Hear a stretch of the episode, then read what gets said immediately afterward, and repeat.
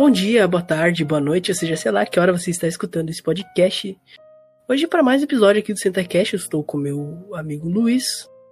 Opa, boa noite. E hoje, nesse episódio, a gente pensou bastante no que a gente poderia falar e a gente chegou num consenso que a gente deveria falar sobre Monogatari. E para você que não conhece Monogatari, eu vou dar um pouco uma contextualizada aqui rapidinho. Que Monogatari, de início, ela é uma série de light novels japonesas que são muito famosas, escrito pelo autor Nishio Isin, que foi ter uma adaptação, primeira vez em 2009, pelo estúdio Shaft, que eles adaptaram o Baki Monogatari. Mas a gente ficou pensando, mano, tem vários Monogataris por aí, então qual que a gente deveria falar? Então eu acho que é bom começar pelo primeiro da ordem cronológica, porque para você que não sabe, Monogatari é uma franquia gigantesca, tem muitos livros, tem muita série. E mano, o que falar desse primeiro filme que é o Monogatari? Bom, eu, eu, gostaria de falar sobre minha experiência com Monogatari no geral. Que é, Monogatari foi uma série que eu, mano, consumi há muito tempo. É, foi, cara, Monogatari é uma série que eu curto muito. Só que eu estava acompanhando, para quem não sabe, a ordem cronológica não é a mesma de lançamento. Então, eu estava esperando o momento certo para acompanhar o Kizu. Só que, como a Cerola me ofereceu, é, me mostrou a ideia de fazer o podcast sobre o Kizu, então aceitei e vi com ele. Cara, foi uma experiência sem igual, sabe? No bom e no mau sentido, mas já já chegamos nessa parte. bom, antes de entrar no, no filme, eu queria passar uns avisos aqui. Que se você curtiu aí o nosso projeto do CTCast, dá um follow aí para ajudar a gente. E para você que não sabe, eu e o Luiz, a gente tem um canal no YouTube chamado Espaço em Aberto. E se a gente falar sobre anime, filmes, até série lá. Então, se você querer dar uma olhada, por favor, eu ficaria muito agradecido. E agora, falando no Kizu Monogatari em geral, o que eu queria falar de primeira é que a minha experiência no geral, na verdade, eu acho que a maioria, assim como eu, começou a assistir Monogatari pelo Baki, que foi o primeiro na ordem de lançamento. Só que o Baki Monogatari, por mais que ele tenha toda aquela direção excêntrica do, do Shimbou, que quem já assistiu sabe, foi algo muito confuso, sabe? Eu realmente fiquei muito confuso assistindo por causa que ele se baseia em eventos que já aconteceram, só que a gente não sabe, a não ser se você leu as novels. E uma coisa que eu tenho que elogiar aqui no primeiro, no primeiro filme do Kizu é como o Shimbou ele conseguiu trabalhar na própria, no próprio estilo de direção dele um, como se fosse tipo a primeira, tipo a primeira impressão que você tem que ter de Monogatari.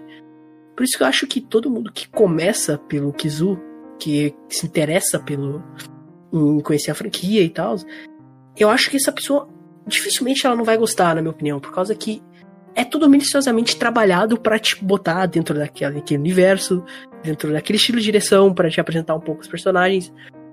E isso, no geral, eu acho muito interessante. O que, que tu acha disso Luiz? Bom, como você comentou, a direção do Shimbo é bem excêntrica e desde o primeiro. das, das primeiras cenas, tanto do Kizu quanto do Baki, é, deixou uma imagem bem forte. Um, como eu posso dizer? É, toda vez que você é, lembrar de Monogatari, a primeira coisa que vem na sua cabeça é essa direção maravilhosa que ele tem. E não é diferente nesse primeiro filme, que... E aí, Acerola, que é do, a primeira cena, qual que você achou dela? Cara, é, é, muito, é muito legal, né? Por causa que, tipo assim, ele tem todo esse, todo esse esquema, né? Que é, é muito legal, tipo, de coisas piscando na tela aleatoriamente, por mais que seja algo jogado, vamos dizer assim, faz algum sentido, contextualiza bem algumas coisas. Sim. E eu acho engraçado que a primeira cena já do primeiro filme, ela começa completamente diferente dos outros Monogatari, pelo menos dos que eu vi. Que ela começa, tipo, de uma maneira lenta, saca? Ela começa bem tranquila, tipo, você acompanha o Araraki depois de certos eventos do filme, só que a gente não sabe direito o que aconteceu. Ele saindo, saca? Ele subindo a escada lá e depois ele pegando fogo, né? Por causa que a gente já vai entrar Cara, nessa parte. É... Muito legal com a direção sensacional a propósito. Sim, sim, é bom. É bom. É, acho assim, eu vou ser sincero, a coisa que mais me atrai em Monogatari, pra ser sincero, é essa direção toda excêntrica, toda diferenciada do Shimbou, saca? Porque, para quem não conhece o diretor, ele, ele é 100% excêntrico, saca? Eu já acompanhei outros trabalhos dele, e ele é, não adianta, sabe? É algo que só ele, na minha opinião, consegue transmitir. Saca? E eu acho que eu não, eu não cheguei a ler nenhuma novel de Monogatari até então. Mas eu conheço pessoas que, que leram e elas disseram que a adaptação para o estilo, né, que da novel coisa ficou tipo maravilhosa. Que, ele, que ele, eles, eles, quando eles leem a novel, eles ficam imaginando todo aqui, naquele estilo de adaptação do Shibou. Isso eu acho muito interessante. Sim. Relembrando aqui do início do filme, e é engraçado é, perceber que eu até comentei contigo que o Araragi parece que não faz parte do cenário, sabe? É tudo tão extremamente realista, ele se, se destaca, sabe? Eu acredito que isso seja proposital, sabe? Pra representar o destoamento dele, porque, é, tá, naquele momento, tá, até para quem não acompanhou o Bakemonogatari, percebe que ele é um vampiro, porque ele saiu de fora e para fora da, do prédio que ele estava e começou a pegar fogo. E nesse exato momento ele cai entre corvos que estão meio que desenhados como a tinta a óleo, sabe? Bem artístico, podemos dizer assim. Tanto quanto o fogo. E, cara, a primeira impressão é, que você tem desse filme é literalmente o que o Monogatari quer passar, que é, mano, que esquisito, sabe? É exatamente isso. e, cara, tá, tirando isso, é, a próxima cena, que é literalmente o, co o começo de tudo, é, digamos que o Monogatari apresenta seu maior defeito, na minha opinião, eu acho, que é da também, é da trilogia toda, que é a Hanekawa. Ah, antes de entrar na Hanekawa, porque assim, nossa, Hanekawa, enfim. enfim, é que tu falou de ser muito artístico, eu concordo sempre com tu, sabe? É, é algo muito artístico de verdade. Sabe? Nada é 100% real, mas nada é 100% jogado na tela. Eu acredito. Sim, sim. Eu acho que tudo tem uma espécie de simbolismo, por mais que mínimo. Sabe? E eu acho muito da hora. Tipo, a produção do Kizu provavelmente é outra coisa que. Tipo, os destaques do filme, por causa que é realmente lindo, lindo, lindo. Tipo, como você tava falando no momento que o Araragi, ele tá, ele tá andando, assim, tipo, pelos locais e ele meio que se destaca, porque dá para ver que ele é feito 100% ainda meio que aquele traço meio desenhado e, o, e os, os cenários são tão realistas que ele é, se destaca. É. Tipo, momentos, momentos que até aparece a própria água, parece que a água é realmente algo real e não duvido que seja que eles fizeram alguma parada ali para colocar uma tipo um efeito para deixar a água menos real, mas enfim. Ficou algo tipo muito interessante. E Sim. já falando né, no início, né, como você falou, né, esse início ele, ele é impactante.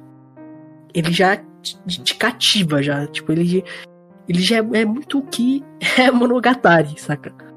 Ele, todo o início é. de todos os Monogatari, sempre senti uma pegada assim, saca? E vamos falar então sobre a Hanekawa, que, né? Enfim. É. Então, é o que podemos dizer. Eu, antes do cast, eu e o Acerola estávamos discutindo as ideias e chegamos à conclusão que não dá para definir a Hanekawa em poucas palavras, sabe? É um personagem muito complexa, muito trabalhada ao longo das temporadas e nessa no início ela é reduzida a waifu genérica submissa ao protagonista, sabe? É algo realmente perturbador, na verdade, pra quem assistiu. Eu acho que a grande parte aí dos fãs vai, vai concordar com a gente, porque é realmente ridículo, saca? O que eles fizeram com o personagem. Porque, assim, eu não sou. Eu, Luiz, acho que não é os maiores fãs de Monogatari da vida, saca? Então, se a gente falar alguma besteira aqui, alguma coisa que não concorde, não é pessoal. A gente só tá conversando mesmo sobre o que achou. Mas eu acho que, tipo assim, a Hanekawa, ela é uma personagem que eu gosto muito dos outros Monogatari, por causa que ela é uma pessoa muito. Muito, como posso dizer. Ela é bem excêntrica de fato, saca? Ela, ela tem toda aquela ideia, tipo, ah, eu não sei de tudo, eu sei o que sei, mas na verdade, tipo, sempre é conveniente, ela sempre sabe a resposta de quase tudo, saca? É muito. É muito engraçado. Mas como o Luiz falou, é, é, o que eles fizeram com a Hanekawa nesse filme ficou algo muito superficial. Eles, assim, ah, mas ah, mas a Hanekawa ela se passa antes dos outros, então ela é diferente, mas cara, não é tão antes assim e também não é, sabe? Não, não é tão absurdo, ela não muda tão absurdo assim, não tem como, porque é outra personagem. Para mim é outra personagem. É, é literalmente é outra pessoa, sabe? Quem não acompanhou pode até achar aceitável a, Hanekawa, mas quem acompanhou todo o Monogatari sabe exatamente o que ela não faria e o que faria, sabe? E essa com certeza não é a Hanekawa. Cara, tá, pra avançarmos e não focarmos muito na Hanekawa, eu gostaria de destacar a cena do. que. Tá, a primeira cena que a Hanekawa aparece é só a calcinha dela levantando e o Araragi ficando com vergonha. Isso já representa toda. Toda todas as aparições dela no Kizu. Não, então, deixa de ser algo realmente. Tipo, por exemplo, no Baki Monogatari, na verdade, se eu não me engano, a primeira cena, tipo, literalmente a primeira cena, é o Araragi andando na rua, ele vê a Hanikawa e, tipo, lhe dá um, chega uma, um vento, assim, e levanta a saia dela e ele vê a calcinha. É como se fosse, tipo, um negócio pra te fisgar, assim, na hora, tá ligado? Um só pra te fisgar, pra tu começar, continuar a assistir. Só que aqui não é bem assim que acontece, parece que eles... Eles transformaram o personagem puro fanservice, saca?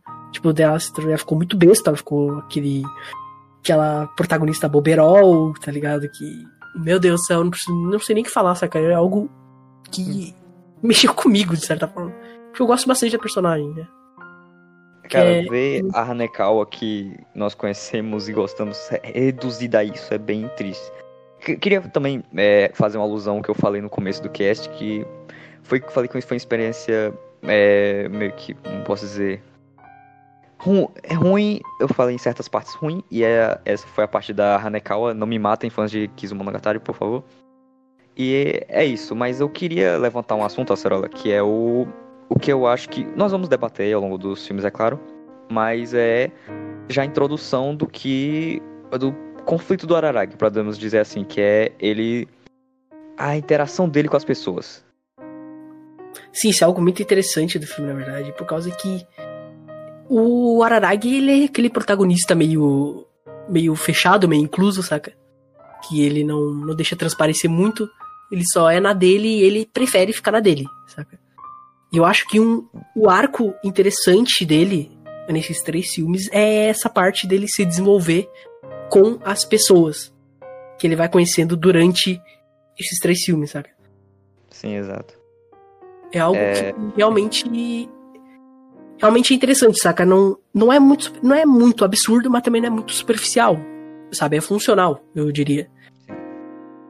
É, vemos, é, a, falando um pouco a partir da, da cena mais agora, vemos que a, a Hanekawa, tá, não vou dizer que é forçado, tá ok, mas é, ela já, já vemos que ela se afeiçoou com Araragi, e just, é justamente isso que faz a Hanekawa se interessar pelo Araragi, sabe?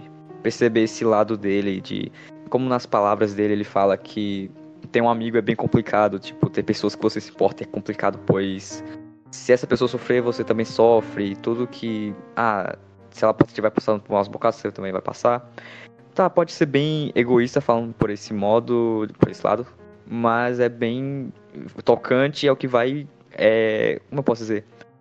É o que vai literalmente ser passado essa mensagem ao longo do, do Kizu, é, então, isso é algo verdade, isso é algo muito real, porque Monogatari é muito isso, saca? Pra quem assistiu sabe, porque é sempre, tem sempre essa pegada meio que desenvolver um personagem, até mesmo algumas mensagens. Monogatari é muito isso no geral, saca? É, ele é literalmente sobre os personagens, saca? O que importa é ali, de fato, são os personagens e as relações deles. Aí Sim. tem algo que é muito que é muito genial na minha, na minha opinião, que é a, a, razão, tipo, das esquisitices, por exemplo, né? Das aberrações. Sim, sim. Diga da maneira que você quer falar. Que elas são reais ali e elas têm, elas geram conflitos, sabe? Às vezes são muitos, muitas vezes são partes de, de, certos, de certos personagens que acaba, tipo, como posso dizer, não querendo dizer desenvolver eles, longe disso, mas mostrar outro lado deles, saca? Sim. E é... está muito atrelado, a experiência de Monogatari é muito atrelado a isso, saca? É algo Sim. realmente muito interessante. O, eu queria. Você é, tocou no assunto de esquisitices. É, diferentemente de um anime chamado Burn Girl, que não é tão exagerado, sabe? Eles. as esquisitices, meio que como a Sorola falou, são, são reais, sim. mas tem um lado, como eu posso dizer, analógico, sabe? Com problemas realmente pessoais. Como, por exemplo, a Senjo Gahara, que no caso do Baki, ela perde o peso, é, literalmente ela fica sem peso algum, e é, é claramente uma alusão aos problemas que ela tenta esquecer, tenta, ela não quer comentar com ninguém, sabe? Ela esconde isso, ela quer literalmente afastá-los e tornando-a vazia, sabe? E também é com ponto de partida é, para falar sobre continuar falando sobre do Araragi, que ele é o primeiro que tenta ajudá-la, e é o que o, esse filme Kizu vai desenvolver. Esse, essa facilidade do Araragi a partir de, é, desse filme, é claro, de querer ajudar as pessoas e querer se relacionar. Sim, sim, é muito isso. Como eu falei, Aí... né? A experiência monogatari é muito isso. Né? Sim, sim. Passando dessa primeira cena que estávamos nos alongando, mas é monogatari, então. Vemos que o Araragi vai comprar, como eu posso dizer, uma revista erótica, é, enfim. E, cara, na volta vai comer. Na volta de, dessa livraria, meio que acontece uma das cenas mais geniais em. É, como eu posso dizer? Em, no é quesito de, de, é, de direção, animação, cara, tudo. É muito Aí. perfeito, saca? Eu amo essa cena. Eu chuto a dizer que é a minha cena favorita. Chuto a dizer. Né? Mas tem, tem o final, né? Mas o final. o final a gente vai chegar lá ainda. Mas. O que eu acho da hora como nessa parte o Monogatari ele, ele se torna muito. É ser meio idiota isso que eu vou falar, mas ele se torna muito real. De certa forma. Sim. Ele passa da, daquele, daquele negócio meio. Tipo, ele sai daquela. Depois daquele diálogo com a. Com a Hanikawa, que é meio besta, tá ligado? Diálogo meio. meio, né? E já parte depois, né? o Araragi ele vai comprar uma, uma revista, né? Mais 18. Essa parte é maravilhosa também, é muito engraçado essa cena. Mas aí quando ele saindo, ele, ele vê, né? Ele para na frente da, da entrada do pro metrô e ele vê o sangue né, na, nas escadas e pá. Mano, essa cena é tipo genial, saca? Que é a Cara. primeira vez que ele conhece, que na minha opinião, acho que o Luiz vai concordar também, que é a melhor personagem desse filme inteiro, que é que se chama Será Lore Heart of the Blade, exatamente esse nome. Sim. Que o encontro deles dois é tipo muito, muito muito genial, saca? Tipo, ele, ele descendo lá, tipo, todo com medo, caralho, o que tá acontecendo? Uhum. Aí ele vê ela lá, ela tá sem os dois, as duas pernas, os dois braços, e ela, tipo, pedindo ajuda, e, tipo, eu acho engraçado como o Araragi, ele quebra completamente nessa cena, saca? Sim, eu é, gostaria de falar, antes de partir dessas pra essa cena, falar sobre o sangue, justamente o que você falou, que é, mano, ele está numa deserta, com todo totalmente sombrio, escuro e o sangue, eu posso dizer, vivo, sabe? Cara, essa cena é fantástica. E mano, a trilha sonora de fundo com o Araraga andando, como eu posso dizer, em câmera lenta e cada vez mais sufocando a gente também para saber o que acontece. E chegamos e vendo nos Atal que o Acerora já comentou, que é a Kishoto Acerora um Hatsuna Breido. Enfim, pô, o que vamos batizar de Quixote ou Wife Eterna, é isso. É, Wife Eterna, tá bom. Sim. Aí vemos, que, é, vemos que ela implora ajuda para o Araragi. De início, muito esquisito, pois é pela aparência dela, não posso dizer, pelo conceito inicial dela não parece que seria isso, já quebra a nossa expectativa. Mas o Araragi foge, como a senhora fala, e quebra, mas depois ele retorna. Pra, é, mostrando também a sua, como eu comentei antes também, a sua personalidade que vai ser construída a partir do, desse filme, que é ajudar os outros, sim, a interação, sabe? Eu acho que essa primeira cena, nessa esse primeiro encontro, vamos assim, na cena não, esse primeiro encontro deles é onde começa, saca, o arco real da Naragi.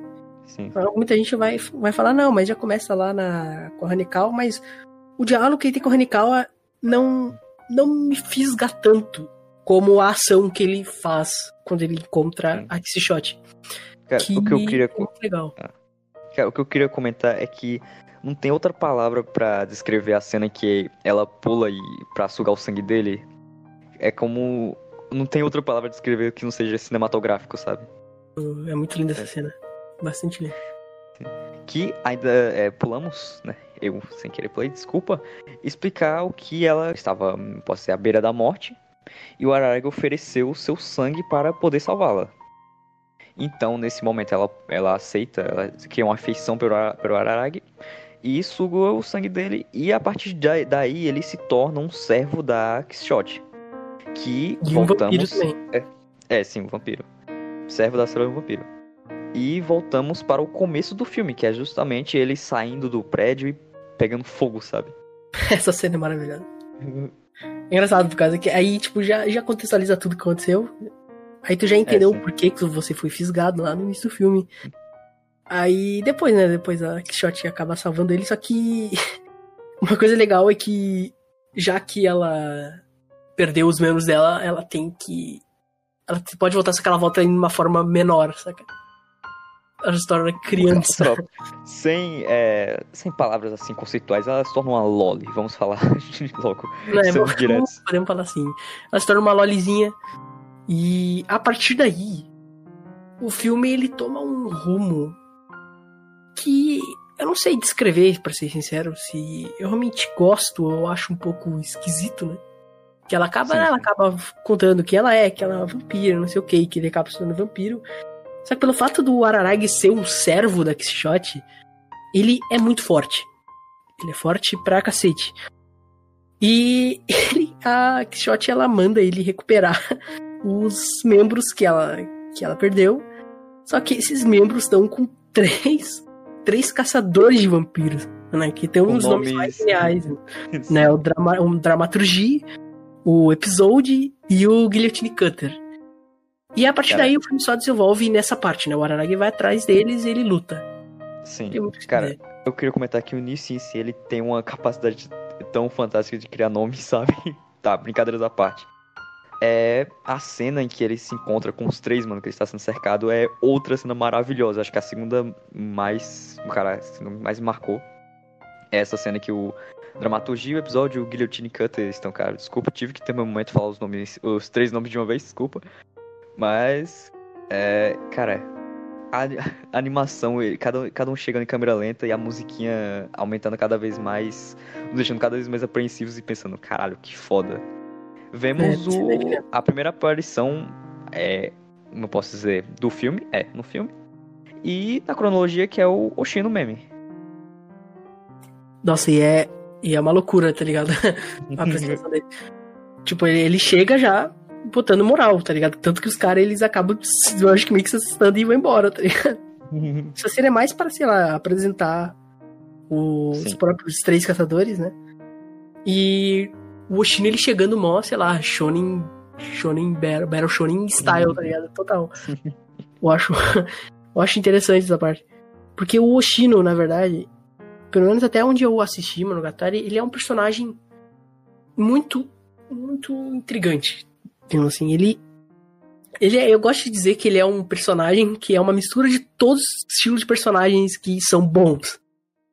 Saca? Ele tem todo aquele tipo de. aquela personalidade que é muito difícil de alguém não gostar, saca? E eu gosto muito dele como ele não. Ele não, ele não te fala o que exatamente ele é. E que ele diz que ele só quer o equilíbrio. Né? Ele busca o equilíbrio. Se, se tiver o equilíbrio, tá tudo bem. Né? Isso é algo. Me intriga até hoje, saca? Me intriga bastante. Sim. É um conceito bastante interessante pro Oshino, que é. Outra palavra que eu descreveria é. Cara, ele é um enigma, sabe? Ele é um enigma, exatamente. Eu vi somente até o second season e vi o Kizumonogatari, ou seja, eu não tenho noção nenhuma de que acontece depois. Mas é isso que eu acho dele até agora, mas beleza. Ele se oferece a ajudar o, o Araragi. Justamente a partir desse. dizer, podemos dizer, filosofia dele. É, tá. Filosofia. Que é o do equilíbrio. E. É, basicamente o primeiro filme acaba. E eu acho esse primeiro filme maravilhoso. Eu É. chuto pra mim que é o meu favorito do, entre os três. Sim. Ele, eu gosto Ah, é. muito da dinâmica dele, do início até o fim. Ele é um filme. Que é aquela, é aquela coisa que eu falei, tipo, se você começar pro Monogatari a partir do, do Kizu, você vai se interessar, saca? Provavelmente. Sim. Porque é algo que realmente te bota dentro do universo perfeitamente. A produção é maravilhosa, a direção sem palavras. E os personagens, né? Muito legais. É, Mas- o único é, defeito que eu vi que eu falei foi, que nós comentamos aqui já, foi a Hanekawa, mas nesse ela não- nem aparece tanto, sabe? Ou seja, foi até um ponto positivo a partir disso. É, ela aparece, Mas- se não me engano, no máximo duas vezes. Sim, sim. Mas em compensação, que nós até brincamos, falamos que o segundo tem excesso de Hanekawa, então faça as honras. É engraçado, né, quando a gente fala, tipo, ah, tem excesso de Hanekawa, só que isso era pra ser algo positivo, saca? Tipo, caralho, Hanekawa. Então era algo foda. Mas, ai, ai, segundo filme. Por Tá, onde tá. começar? Bem, o segundo filme. ele- eles apresentam mais né, sobre o Dramaturgi, que é um caçador de vampiro. Ele é um vampiro que caça vampiros, né? É. Então, aqui já é uma coisa que acontece nesse filme que eles não chegam a explicar, mas eu, eu tenho, acho, uma explicação do porquê, acredito eu. Que na verdade, todos os vampiros de Monogatari, eles possuem uma habilidade, né? Dizem, amigos meus que, que leram a novel, disseram, pelo menos, que isso realmente é uma habilidade deles. Que eles podem, eu não sei o nome da habilidade, mas eles podem criar. Sabe? É tipo uma espécie de metamorfose. Por exemplo, o Dramaturgia, ele consegue criar lâminas nos braços dele. No braço dele, sabe? E isso é algo meio mal explorado, digamos. Porque depois, lá na, na luta, no, final contra o, o Guillotine Cutter, é algo que, assim, tu fica. Quê? Saca? Tipo, tu fica sem saber o que de fato aconteceu. Mas é da hora eu já falar sobre isso porque eu acho que é algo que eles deveriam ter explicado. Mas eu acho que pra quem leu a novel, tipo, não precisava. Então acabou se tornando algo que só pra quem realmente leu a novel iria entender, saca? Sim. Mas Eu. eu acho que não é um defeito de fato, porque acho que é um pouco perceptível, sabe? Que tu consegue. Se tu prestar atenção, você vai perceber isso. Sim. É, eu ainda não li, mas pretendo muito. Cara, esses, di- esses dias eu vou pegar pra ler a, a novel do, do Kizu. Mas é uma coisa que me incomodou um pouco. Porque... Não vou partir logo pro final, vamos pro começo, depois eu comento essa cena que me incomodou, mas vamos para o Araragi estudando como lutar. Essa cena é maravilhosa. Ele. Que ele é. Agora é simplesmente um. Um garoto que recebe a missão de. Tá, mata esse caçador de vampiro super foda. Que. Ah, uma coisa que eu também esqueci de comentar, que é uma coisa bem interessante, que cada um desses caçadores tem um motivo, eu posso dizer. Falando assim, parece clichê. Ah, ele tem um motivo, óbvio, mas é, é meio que uma filosofia pra cada um, sabe? Cada um tem um motivo diferente, interessante pra querer matar a Cerola Hatsune. Ah, que shot, enfim. Não dá pra ficar falando o nome dela inteiro assim, não. não dá, não dá. É algo realmente puta merda. Caralho, nisso. Como é como ele pensou nesse nome, eu não sei, sabe? Mas, mas Então, ah, sim, né, cultura da dramaturgia é muito, eu acho muito engraçada, cara. sim, sim. Eu, uma coisa que eu acho engraçada nesse filme que eu acho legal é que ele não esconde a violência. Ele é um filme Sim, bem é. violento. E, mano, tipo, a primeira cena, o Araki já toma um pau, ele já perde o braço, saca? É muito engraçado, né? Cara, eu não vou é, dizer que. Ah, pagar de. Ah, mano, mas eu não sei de nada, tá? Eu procuro antes é, de ver o, a- os filmes. Eu não, não soube a luta toda, beleza? Eu soube algumas coisas, depois eu pesquisei tudo, porque eu já tinha assistido, é claro. E vi que, mano, a luta do Dramaturgi no, na novel é muito melhor. É muito melhor. Eu não sei se o Acerola já viu, mas. É, quer que eu comente? Não sei, não sei se eu cheguei a ver. Se eu vi, eu não me lembro, saca? Sim. sim.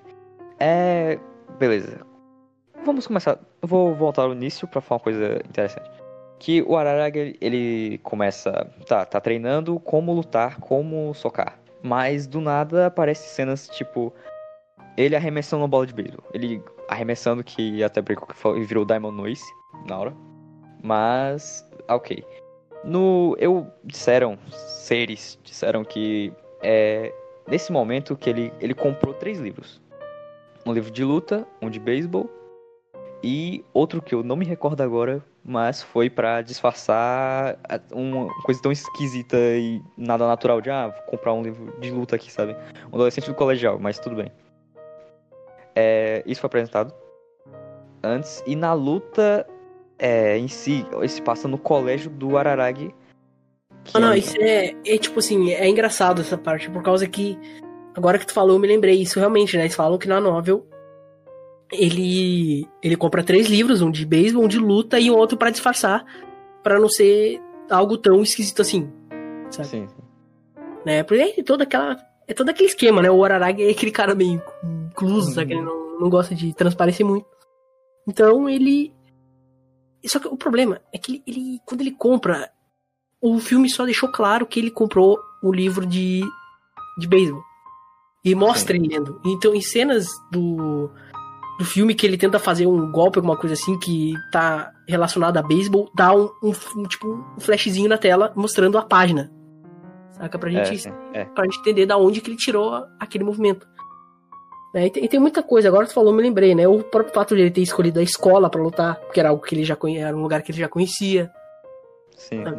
Tem to, todo É. esse esquema, eu acho que ficou muito mal explicado no filme. É aquele negócio que eu falei, eu acho que pra quem leu a novel, não vai sentir isso, porque ele já sabe. Pessoa já sabe, É. no caso. Mas no filme é ficou esquisito. E. Tá. A, a cena em si, a luta em si é maravilhosa. É, esteticamente visualmente, é maravilhosa. Eu, eu com- comentei até pra essa hora, quando eu terminei, eu fiquei, só falei, mano, incrível essa luta, mas. É. Antes. Não, tá. Depois eu comento isso. É o Acerol. O Acerol. O Araragi ganha do Dramaturgi. É, é arremessando aquelas bolas, como eu posso dizer? De arremesso. Aquelas bolas de ferro, uma, ma- uma bola maciça. Ele é, consegue derrotar o Dramaturgi, ele se rende. É. Cara, foi maravilhoso aquela cena que ele, tá, ele, ele correndo na chuva em câmera lenta e a, a bola acertando. Uma cara maravilhosa aquela cena. Eu acho que ele pega a bola de beisebol, se eu não me engano, só que eu acho que a representação visual foi tipo uma bola de boliche, saca? Sim, sim. de sim tão é. forte que tá- era o impacto. sabe? Porque É. eu, aquilo que eu falei, né? O Araragi ele é forte pra cacete, ele é muito Sim, forte. Aí, beleza. Depois vemos que a Hanekawa estava vendo tudo. E é nesse, era nesse ponto que eu queria chegar, porque eu esqueci de comentar a cena. A cena antes do, da luta contra o Damaturgi, que é o, que é o Araragi querendo é, afastar da Hanekawa, sabe? E trazendo aquele conflito de novo, de não querer interação com, com ninguém porque ele não quer se machucar. Tipo, ele- aquela sensação egoísta de, ah, Tá, eu acho que essa cena foi mais para se machucar do dramaturgia, sim, mas também seria represent... eu eu vi como uma representação desse conflito que eu comentei, mas é bem pesado assim. Ele falando palavras extremamente cruéis pra Hanekawa e, mano, apagando o contato dela, sabe? E que, literalmente quebrando a garota, sabe? Né? É, ele foi muito idiota. Ele Sim, foi sim. muito arrogante, muito idiota. Só Aí- que eu acho que uma coisa genial é que eu gostei dessa cena porque ela não foi forçada, porque de certo modo eu entendi o Araragi, sabe? Eu só acho que Nossa. foi desnecessário, ele não precisava ter sido idiota daquele, daquele jeito, sabe? Sim. Mas foi um pouquinho, né, pra, menos pra mim, um pouquinho compreensível, mas não precisava. Essa cena eu gosto É. bastante dessa cena até. Aí chamamos a primeira. A primeira de muitas. Puta que pariu. Para com isso, Hanekawa. Que vai ter muito daqui pra frente. Que é a cena que eles se reconciliam. Se reconciliam, no caso. Perdão. E ela fala: Ah, o que eu posso fazer, Araragi? Ah, mostra a calcinha.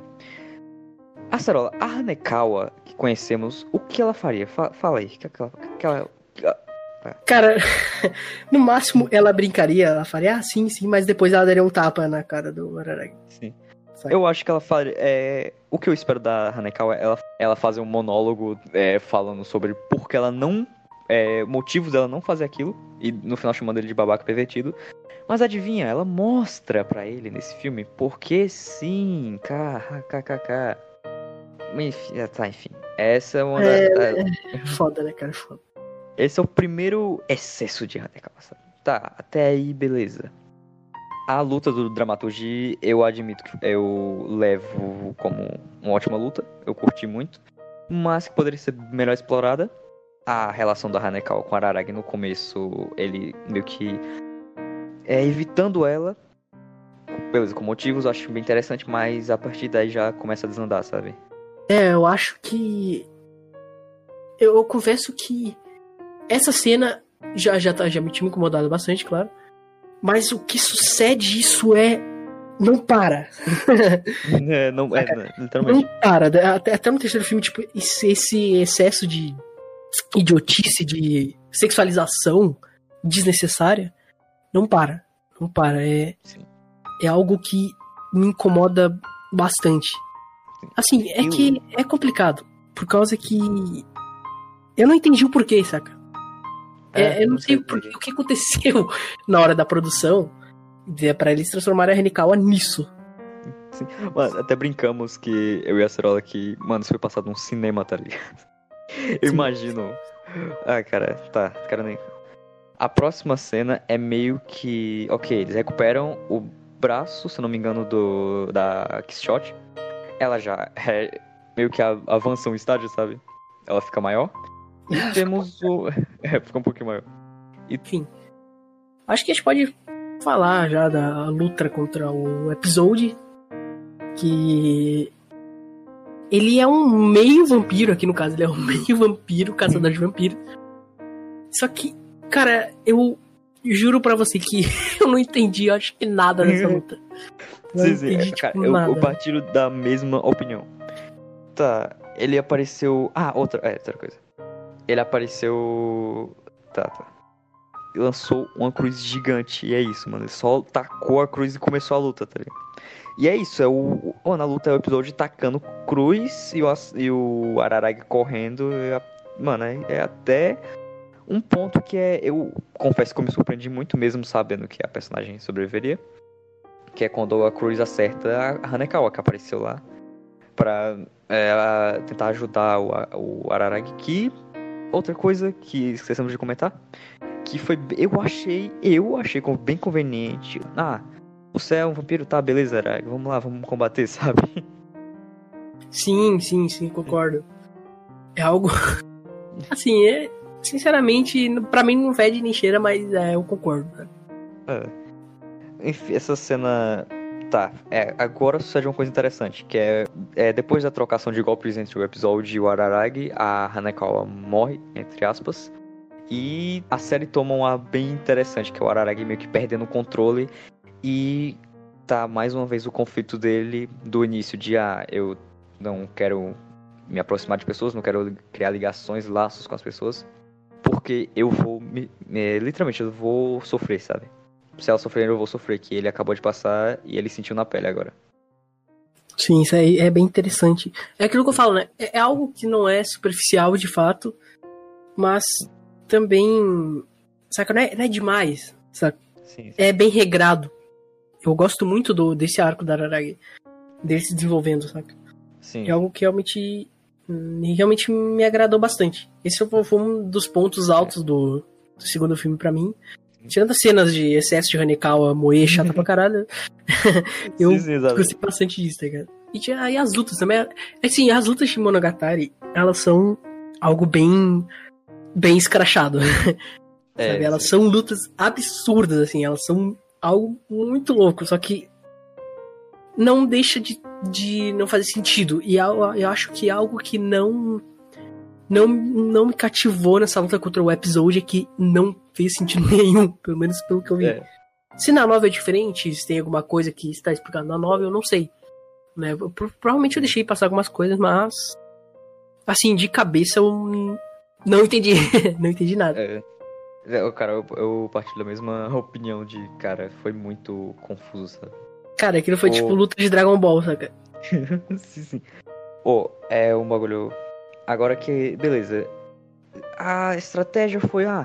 A Hanekawa apareceu e falou, ah, ele, ele se transforma em névoa, que a Hanekawa estava tentando falar pro Araragi. E eles tocam, ah, então é água, a névoa é água, então vou levantar poeira e ele vai aparecer. Tá.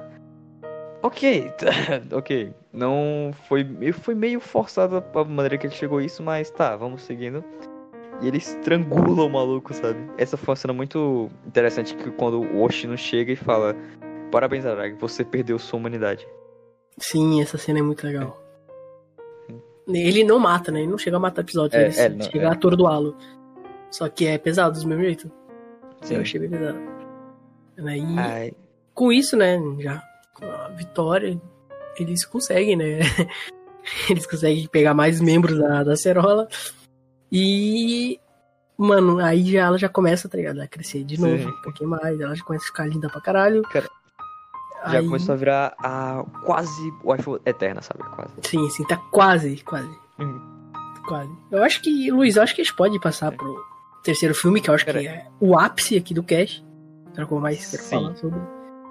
É, Isso vai sim, ser o ápice. Mas antes, Acerola, esquecemos de uma cena. Eu, é, eu acho que esquecemos de uma cena. Que é antes da luta contra o Guillotine Cutter e depois da luta contra o episódio, que é a Hanekawa, por motivo algum, dando sua calcinha ao Araragi. Ah, Hum, ah, ah, sim. ah, Não, sim, pior, mano. tem- tá, tem. bah, meu, pior. Tá, tá, tem um Não, eu motivo. fiquei até triste, saca? Tipo, bateu uma tristeza. Sim, sim. Ó, tá, teve um motivo? Teve. Plausível? Não, com certeza não, mas é, tá, a relação deles foi além, sabe? Eles, tá, a Hanekawa falou que queria encontrar, se encontrar com ele quando ele voltasse para pro colégio e que eles iam virar amigos e o... Tá, ele falou, a Hanekawa deu assim, ah, você me devolve isso quando nos encontrarmos? Tá, não tinha outra coisa para dar, não sei, sua prisilha, mas tá, tudo bem. Como a Astral falou, o ápice do cast aqui do, é, do Monogatari em si é o filme 3. E foda-se a luta contra o Guillotine Cutter, porque puta que Porque- pariu. É, eu acho que. Eu acho que se a gente começar a falar sobre a luta, vai ser mais rápido do que a luta em si. sim, sim, sim. É Saca. exata- exatamente isso. É algo meio deprimente, podemos dizer assim. Mas-. E pelo cast, é, pelo, pelo cast não, pelo tempo aqui que levamos pra falar e pelo que dissemos, é o filme mais fraco, com certeza. É o mais, posso dizer, próximo do ruim. Falei, desculpe fãs de Monogatari, mas é a verdade. Não, não, não, não bate na gente. É só a nossa opinião. É bom né, frisar aí. Mas, Pro- falando sobre o terceiro filme, né? Como tá falando da luta com o Guillotine Cutter. É, é que é outra, é outra coisa que eu não, eu não sei explicar, saca? Tipo, basicamente nenhuma luta, né? Tipo, o Araragi É, ele não- utiliza daquele, daquela habilidade que usa por exemplo, porque cada vez o Araragi fica mais forte, é bom frisar isso. Sim, sim. E ele chega num nível que ele ele cria raízes da mão e e ah, Fazendo, ai ai.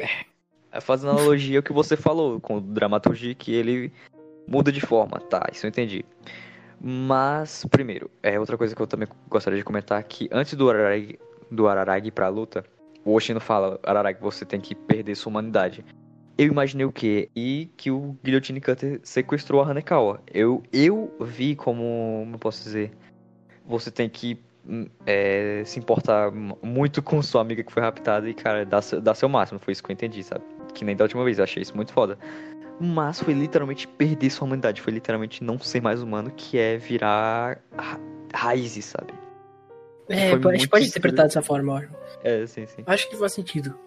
Né? Por mais É. que a luta exista tenha sido bem broxa, acho que sim. é interessante pensar contra- por esse lado. Sim, a luta contra o Guts é bufado. Nerfado, no caso. Nerfado, é, exatamente. Sim, a senhora, é, faça as honras. Comece o terceiro filme. Cara, então, né, seguindo, né, Uhum. depois do segundo filme, depois da luta, né, com Guillotine, a acaba descobrindo que, na verdade, o Oshino, ele acabou roubando o coração da Quixote, né, só que ela não sabe disso. E aqui acontece algo interessante, muito interessante. O terceiro filme, uma peculiaridade do terceiro filme que me agrada bastante, são os diálogos. Sim. Os diálogos aqui, eles passaram pra mim, na minha opinião, ter uma forma mais expositiva, saca? Começou a ser, tipo, muito real. Passar muita sinceridade nos diálogos.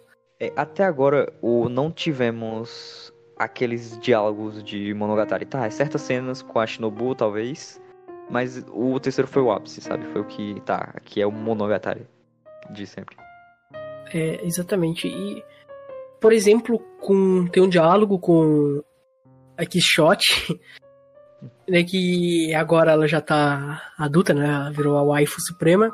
Sim, que, tipo, o Araragi ele fica mó feliz, nossa, não sei o que. Tá, ele fica feliz, ah, ele concluiu o objetivo dele, não sei o que, só que, cara, ele esqueceu de uma coisa. A Quixote, ela é uma vampira. Ela come humano. Aí, aí Lembra. como, como eu te falado do, do diálogo, tem uma parte, né, que o Araragi ele sai para comprar comida, né, mal feliz, depois de ele ter né, conversado com ela, um diálogo bem interessante, que eu não me recordo muito, muito, bem desse lado, mas um pouco, Sim, é muito, um pouco subjetivo também. É, bem subjetivo, muito subjetivo. Ah, cara, eu lembro, cara, essa cena, eu sinto, desculpa te interromper, mas essa cena é que eu vou te lembrar e você continua. Que é o que ele, a Cerola fala do discípulo, tá ligado? Que é uma coisa vai ser importante mais pra frente. É, sim, exatamente. Ela fala sobre que como ela tinha, né, um servo sim, que, que serviu ela há muito tempo atrás, muitos anos atrás. Pra quem não sabe, a Shot ela é uma vampira que vive há milhares de anos já. E como eu tava falando, né, o Araragi ele sai, depois dá pra comprar comida, não sei o que, ele sai, vai pro supermercado. Aí quando ele volta, ela tá literalmente comendo o Guillotine Cutter. Né? Essa cena é muito engraçada porque o Ararega ele quebra completamente e eu acho da hora o, o que a Xshot pergunta pra ele: Ué, você não ia trazer aquela aquela comida ambulante de, de quatro olhos, né? Falando, né? Que seria Hanekawa, causa dos óculos. E ele, tipo, é muito. O que eu gosto da cena, eu queria falar sobre ela, é que ele quebra completamente. É muito legal. Sim, exato. As, uma cena, é literalmente a, a próxima cena, ele quebrando tudo do armazém, sabe? É muito incrível por enquanto ele, ele fala, grita em desespero, falando o quanto ele é. Quanto foi idiota de não ter notado aquilo, a situação que estava prestes a ocorrer no caso. E ela mostra que Shot meio que. é, comendo Guillotine Cutter. E depois, após isso. Não, antes, antes eu gosto de ressaltar a direção, que é. Tá, tudo, tá tudo bem até agora. A Shot parece ser gente boa. Está, claro, o wife é eterno, né? Ah, teve um monólogo com o Araragi, muito bom. Eles se aprofundaram, sabe? Os dois se conectaram mais ainda. É, a servo e mestre, é claro. E na, tá tudo bem lá, o Araragi rindo, e na volta quebra completamente. A trilha sonora para e mostra o Guillotine Cutter sendo comida. É muito sensacional isso. É da hora, e, essa cena é, muito legal. É. E a Cerola? Vamos para a cena. A melhor cena. A, a, a, entre a cena... aspas, né? Entre aspas, melhor é. cena da vida. Cara, essa são quase 30 minutos dessa cena do armazém que eu não me recuso a comentar, então faça as mãos. Pode ir. Ai, tu deixou logo pra mim, né? Enfim, né? Tá o Araragi de, quebrado, né? Depois dos acontecimentos. Está ele. Em choque. Completamente em choque. Ele liga pra Hanekawa que ele precisa conversar com a Hanekawa, por causa que ele precisa de ajuda, não sei o quê. A chega. É, é, triste, é triste comentar sobre essa Sim. cena, mas eu tinha que falar sobre. Porque eu acho que essa aqui é uma cena que qualquer fã de Monogatari não passa pano. Acredito, eu espero sim. que sim. Eu, eu espero que sim. Eu espero que sim também, mas. Enfim. Chega a Hanekawa lá, eles começam a ter um papo. E não sei o que. Isso é um papinho, tipo, bem foda-se mesmo, assim, né? não, não frisou na minha cabeça. Mas. É. Ah, eles começam a entrar. Ah, mano, não quero lembrar sobre isso, mas enfim. eles tá, começam. Tá, ah, ó, fala, ó, por favor, Luiz, por favor, fala. É, não, tem... Não, não, tá, tem coisas interessantes? Tem, sim, com certeza. Porque ainda é o Shimbo, sabe? Não é um, um autor, é, tipo, tá. Ah, alfinetada básica aqui, Nanatsu, Kaká, enfim. É, tá, mostra que a Hanekawa é meio superficial? É. Ela querendo de todas as formas ajudar o Araragi? É. Mas é interessante porque mostra ela correndo e falando é, tem alguma forma de eu te ajudar, Araragi, alguma coisa assim. E mostra ela meio que num plástico, ela tentando empurrar o plástico, sabe? Furar alguma coisa e tá impedindo ela. Que ela literalmente tá tentando criar contato com o Araragi. Tá, isso foi interessante até os dois ficarem se olhando e ela fala: Ah, você tá nessa posição pra olhar minha calcinha, né? Hahaha. e mais uma vez, puta que pariu, para, Hanekawa, para, por favor, só te peço isso, por favor, para, velho. Eu, eu, eu, ah, eu cansei de é, contar as vezes que a, o Araragi tá assim, sentado e ela fala: Ah, você tá nessa posição pra olhar minha calcinha? O Araragi tá, sei lá, andando de bike. Ah, você tá de bike porque você quer olhar minha calcinha, não é mesmo? É essa Hanekawa que foi é só isso. Eu não. Essa eu me recuso. Quem já tá vendo até aqui, acho que já viu, eu não, eu não quero falar sobre o que aconteceu. Tá, ela pensa, tá. Eu vou ajudar o Araragi, tem isso tudo. Eu quero ajudar ele, eu quero ser par, é, Não posso dizer, quero me conectar com ele, quero ser amiga dele. E como é que eu posso fazer isso, Araragi? Oh, oh Hanekawa, é que a Serora, aqui Shoto, tem uns seios muito avantajados, você também, então me ajuda que eu posso me concentrar. KKK, vamos pular pra próxima. Continua, Serola, não vou continuar isso. Mano, acho que precisa falar sobre isso. não precisa, vai, continua. Só, não só, precisa, não, né? só, só pula, só pula a cena. Só. Quem, quem ficou curioso, assista. Sim, sim. Assista. Se você não quer assistir os filmes, é só procure no YouTube. É, Kiss Monogatari filme 3, Cena do Armazém. Você vai encontrar, seja, seja quebrado. Eu ia falar seja feliz, mas você não vai ser feliz. É, Seja quebrado. Porque até se você não ligar pra esse tipo de coisa, por esse hate, essa sexualização desnecessária, tu vai se decepcionar.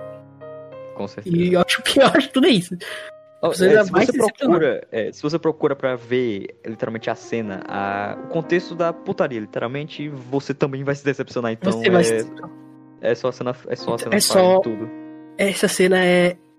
Ah, passando, vamos, vamos, vamos, nossa, vamos, vamos voltar pro, pro lado bom da parada, que a gente tá chegando no clímax. Né? Sim, que o clímax de exato. Kizu Monogatari é algo inacreditável. É Cara. absurdo em todas as maneiras. De um lado bom, pra frisar. É muito bom. Que é a luta entre a Kishishot contra o Araragi. Sim, cara, exato. Eu vi essa luta ontem e, cara, já entrou no, sei lá, no meu top 5 melhores lutas. Porque eu tava co- começando com a Sorola, é, não faz sentido nenhum, sabe? É fantástico, é só isso. É aquela coisa, nas lutas de Monogatari é aquela coisa muito escrachada, mas é muito divertido, saca? Cara, É uma expressão da descrição muito alta. Isso aqui é, é, é, é engraçado, é muito Sim. bom. é sim. muito Sabe o que me lembrou? A cena do Araragi contra a Cambaru, sabe? Que ela pega as tripas dele e começa a arremessar ele. Eu lembro aquilo. É, pior que É muito- é. É, mu é muito bom. Enfim, depois de muitas cabeças rolando, ou muitos membros é, cor- é, rolando, é, tem o, o clímax final que da, da, da luta, que tá, é o Araragi meio que ganhando dela, sim. Mas, voltando ao... Beleza, como é o final do filme já, é o fechamento do, do arco do Araragi. Que é ele, eu posso dizer, aceitando aquele, aquele o conflito inicial dele, que é interação de personagem, que é, ou interação de personagem, desculpa, vou cortar. Que é fazer laços, sim, é, interagir com as pessoas. Que- onde a Hanekawa meio que vai tentar ajudar ele, porque ele tá perdendo. Ele se joga na frente, ele se mata literalmente pra salvá-la. Mas nesse sacrifício dele, ele consegue. Eu posso dizer, a cabeça dele sai voando e ele consegue sugar o sangue da Quixote, assim, derrotando ela. Sugando todo, quase todo o sangue dele, se usar aí. Agora que E é- você tava falando nisso aí, desculpa interromper, mas a gente se esqueceu de falar algo importante pra quem não assistiu o filme. Que os vampiros em Monogatari eles se regeneram. Sim, por causa verdade. do verdade. sangue deles. Por exemplo, na, na cena onde a Hanekawa morre, o Araragi usou o sangue dele pra ela. pra refazer os órgãos, lá, toda capaz esse esquema todo. Vocês entenderam? Sim. né? Então, o que faz ser essa batalha entre shot tão absurda de foda é isso. É porque é absurdo. Tipo assim, é um arrancando a cabeça do outro, arrancando o braço. Sabe? É a produção, nossa, produção, sem palavras, saca? Só. Só, só Incrível. contempla. Só contempla. Então, então é, é algo que. Nossa, é muito bom. É muito bom. É fantástico essa porra. Até a cena Eu- do Araragi em si, sugando o sangue da, Sim, sim. É, é muito bom. da shot é engraçado demais, porque tá só a cabeça e ele começa a crescer aos pouquinhos, saca? É muito engraçado. Ou a cena que ele perde a cabeça e continua correndo aí, a cabeça dele, tipo, primeiro fica uma cabeça de criança, depois é ele vai muito crescer. absurdo. É muito louco. É muito louco. Cara, é, é, é só fantástico essa, essa luta. Mas chegamos a o desfecho do, do filme, que é onde fica pra mim, além da cena da luta, obviamente, além da cena da luta do Araragi contra a Quixote, obviamente, que é o, o, o arco de ambos, da Quixote e do Araragi. Que é, quer fazer as ondas, a Acerola? Ou eu faço? Pode fazer as honras, pode fazer. O Akishot, ela tem o servo dela que morreu há muito tempo, que comentamos.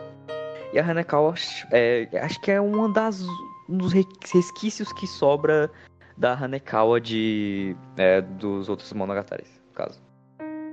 que ela fala. Percebe, né? Que a Shot queria morrer, literalmente. Que o Araki iria sugar o sangue dela inteiro e ela iria morrer. E ela, a Quixote ressalta, ressalta que não, que ela só usa o Araragi pra é, conseguir os, posso dizer, os membros dela de volta e sonar mais forte, e não queria morrer. Mas ela ressalta sim que ela queria, porque ela, não, é, ela só queria que o recuperasse os membros dela para ela estar tá em maior poder e o Aragi poder voltar a ser humano. Que foi o que ela falhou com o seu primeiro servo. E esse é o dilema dela ela se, ela se arrepende muito de não ter conseguido ter falhado com a pessoa que ela realmente se importava, que é o primeiro servo dela. E tem uma cena bem interessante que a Sarola comentou, e vimos, né? Que mostra o servo dela indo embora, tipo uma cena metafórica, analógica, enfim. Quando o servo dela vira as costas, ela perde os quatro membros. E não ironicamente, quem completa ela é o Araragi, que seria o segundo servo dela, que ela criou empatia e que eles criam laços ele literalmente completa ela, sabe? É o, o que ela foi quebrado, foi tirado dela, que foi esse passado dela, traumático, enfim. Que ela literalmente não queria mais viver. O Aragi deu de volta a ela essa chance. Que ou é o Oshino, é, ele pede ajuda ao Oshino. É, é uma analogia toda para essa cena que o Oshino vai falar: Cara, você não suga o sangue dela inteiro. É, ela vai viver, mas vai ser um pseudo-vampira. Você vai ser um pseudo-humano. E vai ver é tudo vai ficar tudo bem, que foi o cara que pediu. Ele pediu uma última coisa pro Oshino, que fique tudo bem. Literalmente o equilíbrio que o Oshino quer. Exatamente. E... Essa cena é maravilhosa, essa cena é maravilhosa. É, é maravilhosa. Por causa é que momento... é um desenvolvimento de personagem muito incrível. Sim. Na minha opinião, pelo menos. Sim, é incrível. Nesse momento, eu confesso, nesse momento eu esqueci o filme 2. Eu esqueci. não, não, tô zoando, tô zoando. É. que. Tá. É, filme. Que se analisarmos. Tá, depois comentamos isso. É, depois disso pulamos para um. Tem um time skip. Aí aparece o Araragi já com a Hanekawa andando, indo pro colégio de boa. E em seguida vemos ele indo visitar a Shinobu. Que agora a Shinobu virou, ficou criança, né? A deusa eterna Quixote, mas. Ela deixou, ela, ela perdeu a sua identidade, né? Algo que aconteceu é, com ela. É, literalmente ela se tornando uma pseudo-vampira, ela acabou perdendo toda a identidade dela. Aí a partir do próximo Monogatari ela vai se tornar a Shinobu que eu ainda particularmente continuo amando, eu gosto muito dela. Sim, sim. Só que, né, Eterna Quixote casa comigo. e temos a cena que ela está com fome e ela vai ser, é, tem que se alimentar do Araragi para não matar mais humanos. E nesse momento ela sente fome e tem um destaque onde ela é, sente fome e mostra que o Araragi também sente o que ela está assistindo. No fim de tudo, ele conseguiu é, se conectar com a, com a Quixote, com o Oshino com a Hanekawa. É o início de tudo. Para que a partir de agora, ele, num baque que. Tá, não é o próximo, mas. Tá, eu acho que é o terceiro, se eu não me engano. É, comece a querer ajudar os outros, que é o que vai ser a, a personalidade central do Araragi, pra, praticamente. E tem até uma referência ao nome do, do, do filme que agora eles são os cicatrizados, sabe? Tipo, as feridas deles foram. Sim, é Kizu, né? É. Kizu, pelo que deu a entender, a, a tradução literal mesmo pra nós aqui, Kizu é ferida. Sim, sim. Então contextualiza muito bem tudo. Tudo que o cara é. viu, né? Nos três filmes. É o, meme do Capitão América, eu peguei a referência, sabe? Quando eles falam. É, exatamente. Então, Sorola, o que você, no geral, que achou do filme? Eu vou, assim, falando no, no, geral, na experiência que a gente teve com os três, é bom, sabe? Eu considero bom. É, é aquela coisa. É, é uma experiência muito gradativa. Que por mais que, na minha opinião, tenha seus defeitos, é bom, saca? É bom de assistir, é bom de acompanhar o desenvolvimento dos personagens. É muito legal. Eu gosto bastante do Kizumonogatari. Eu, a, particularmente, adorei tudo. É, não, tá, não tudo. Eu falei assim no impulso, mas. Tá, o que me te, que não me deixou curtir tanto o filme quanto poderia, como falando de novo, foi é, o excesso de Hanekawa. Né, brincadeiras à parte, enfim. Eu já estou vendo os é. fãs de Hanekawa que tipo, gostam de Hanekawa no Kizu querendo nos matar agora. Sim. Fãs de Monogatari, Hanekawa é maravilhosa, só que no Kizu, sinto muito, é só mais uma waifuzinha de ah, pra pessoas idolatrarem. Enfim, é, foi a Hanekawa, Cara, a falta de desenvolvimento dos conflitos, que eu acho, é do, das lutas em si, é, do Guillotine Cutter do episódio do Dramaturgia achei ok, foi bom. Mas do episódio do é, acho que poderiam ser melhores, que eu quase tenho certeza que no, no na novel é melhor. Eu vou. Assim, acho que estamos prometendo é, uma review sobre a novel de Kizu, é isso mesmo? Opa, quem sabe, hein? Quem sabe futuramente a gente acabe lendo e a gente, né? É. Deu uma de. Faça um enquete sobre. Seria interessante, a gente pode. A, a gente poderia fazer uma comparação entre a adaptação e o material original, seria interessante. Sim. Mas quem sabe, né? Veremos. E no geral, eu acho que é bom. Poderia ser maravilhoso? Sim, poderia, com certeza. Mas não, não deixa de ser bom, não vou tirar o mérito do filme. Eu entendo quem ah. gosta bastante, muito, eu entendo, saca? Entendo sim, completamente. Sim. É, os únicos. É. é. Tem coisas que realmente me incomodaram, né? Sim. Isso eu não escondo. Além. Tá, os vilões, o que, é que você achou do. É, tá, não é um foco, mas também são. Eram pra ser personagens, sabe? Assim. É, a gente, a, gente, a gente pode contar. Não, não, não vamos deixar a deusa pro. Né? Deixa... Não, é, Mas falando da. falando do, do dramaturgia do episódio do Guillotine. Eu, pra ser bem sincero, ele. Não é que eu esperava, na verdade eu não esperava muito deles, entendeu? Sim, Mas eu, eu acho que. Eu acho que aconteceu com alguém que eu acho que provavelmente alguém esperou muito deles e provavelmente se decepcionou. Porque eles não eu... têm um desenvolvimento muito. Sabe, nem desenvolvimento direito tem. pra ser bem sincero. Né? Mas... Eu vi eles mais como. É, como eu posso dizer? Tá, foram vilões. O único desenvolvimento deles que eu posso assim considerar foi a, o próprio, a própria filosofia de cada um, que um é um caça pela fé, outro caça por trabalho, sabe? Tá, eu esperando eu, eu esperava algo meio mais desenvolvido, mas eu acho que não senti falta, sabe? Sim. É, não, não foi, não é o ponto, tá ligado? Isso, isso o, não foi. Tá, o inimigo, como eu vou dizer, o vilão entre aspas, era Quixote e ela foi bem desenvolvida, sabe? Sim, Eles sim. só foram, eu posso dizer. É obstáculos para desenvolver o Araraga em si, saca? É, exatamente. Totalmente é. concordo. Não, então, não fede mas... nem cheira, saca? Eu acho legal.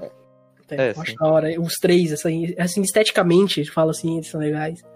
Sim, é, é esteticamente. Eles são legais. Eles têm um caráter muito legal.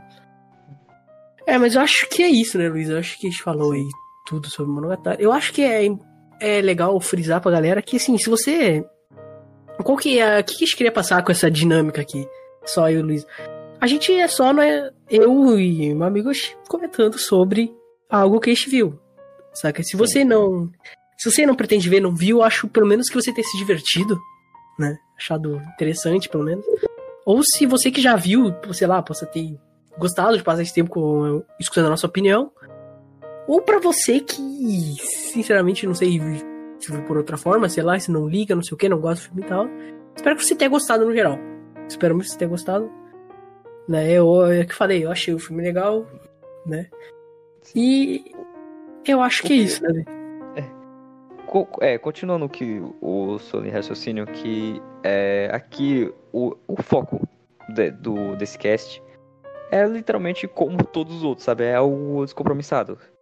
Novamente, se você quiser algo mais conceitual, mais que tem uma mensagem, vá para o espaço em aberto. Espaço em aberto, se inscreva lá. Agora, sabe, que nem rádio, tá ligado? Sim, sim. Cara, vai ser o contrário. No espaço em aberto é Centecast. No Centecast é o cara, espaço em aberto, se inscreve lá. mas, é, é, mas é isso, pessoal. Acho que tem um. Espero que tenham curtido a interação aqui. Nada. Desculpe, fãs de Monogatari, não me matem, por favor. é, espero, que, espero que a gente não, não receba ameaças. Mas enfim, né?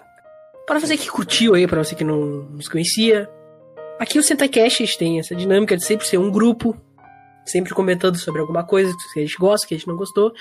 O importante é que esse é algo bom de se escutar, que vocês acabem gostando. E a gente tem muita coisa planejada aí para vir, muitos casts. Então, se você se interessou aqui, dá um follow aí para não perder os próximos casts que a gente vai lançar. Tem muita coisa, realmente muita coisa interessante. Vários convidados estão vindo aí, vários projetos interessantes, vários estilos de podcast interessantes vindo por aí. Então, se você curtiu, só dá um follow aí e acompanhe nossa jornada aqui, né, Luiz? Sim. E pra finalizar, né, o. Vou chamar de Rian, sabe? Ficar chamando Cerola o tempo todo, então Rian. Faça as honras e fale a famosa frase da personagem não da, do Kizu, por favor. Da famosa Hanekawa para terminarmos um vídeo com chave de ouro. Não, então, pra encerrar. Lembre-se. Eu não sei de tudo. Eu só sei que sei.